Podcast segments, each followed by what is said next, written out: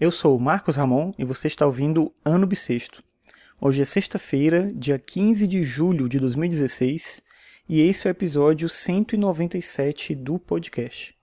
E nessa semana a Nintendo divulgou um novo console que ela vai lançar no final do ano. Não é o NX, que é o próximo console que substitui o Wii U, mas é uma versão nova, digamos assim, do NES, do Nintendinho 8 bits, como ficou conhecido aqui no Brasil só o Nintendinho, né?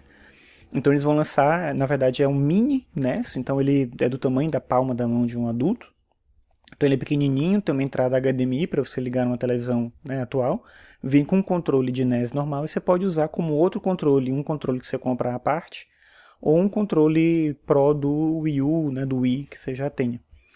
Então é interessante para poder jogar os jogos de NES, mas eles vêm com uma memória específica. Ele vem com 30 jogos selecionados lá pela Nintendo, você não pode inserir mais jogos, não tem espaço para cartão, para USB, memória, nada disso. Então ele vem com aqueles jogos e pronto. Ele custa 60 dólares. E pensando no valor de um preço de um jogo de Nintendinho para o Wii U, que a Nintendo vende no Virtual Console, é um bom negócio, assim, porque cada jogo a Nintendo vende por 5 dólares. Só que a gente tem que pensar também o que, que significa isso, né? A Nintendo é uma empresa que vive muito desse aspecto da nostalgia. Eu acho, eu já escrevi sobre isso inclusive. Vou até botar o link do, desse post no desse texto no post, que eu acho que a Nintendo é uma empresa bem importante, se não a mais importante da indústria dos videogames, porque ela é a única que realmente está focada no público infantil. As outras não estão muito interessadas ou dão pouca atenção para esse público. E o videogame, apesar de não ser só coisa de criança, ele é muito coisa de criança e você vai formar novos jogadores jogando jogos que tem um apelo infantil, que tem uma dinâmica interessante para esse público. A Nintendo faz isso ainda. Mas ela se apega tanto à nostalgia que ela faz isso de uma maneira exagerada, eu acho, às vezes, né? Então, por exemplo, vender um jogo de Nintendinho, um jogo de 1985, por exemplo, ainda por 5 dólares, um jogo que, sei lá, já se pagou há muito tempo, não que ela não deva valorizar o produto dela, mas teriam formas, outras empresas fazem isso, né?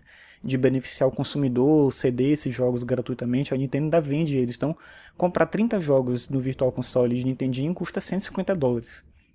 Comprar esse videogame com 30 jogos é muito mais barato, mas ainda é uma coisa cara se a gente pensar que existe emulador, que existem outras possibilidades para jogar. Eu sempre sou a favor de jogar pela via oficial, digamos assim.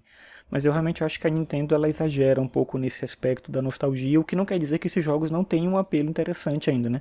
Eu tenho um filho pequeno que tem 6 anos e ele adora. Esses dias ele estava jogando o primeiro jogo Zelda, né? Eu olhei aquilo e fiquei, como é que pode, né? Um jogo, né? Sei lá, quando eu, esse jogo foi lançado eu tinha 5 anos.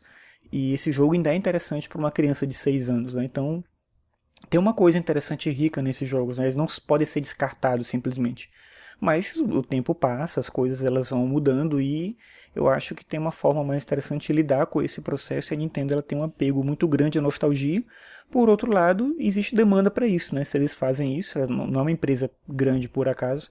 Se eles fazem isso é porque eles sabem que tem um público consumidor para isso e eu me vejo nesse público e aí é a contradição do que eu estou falando.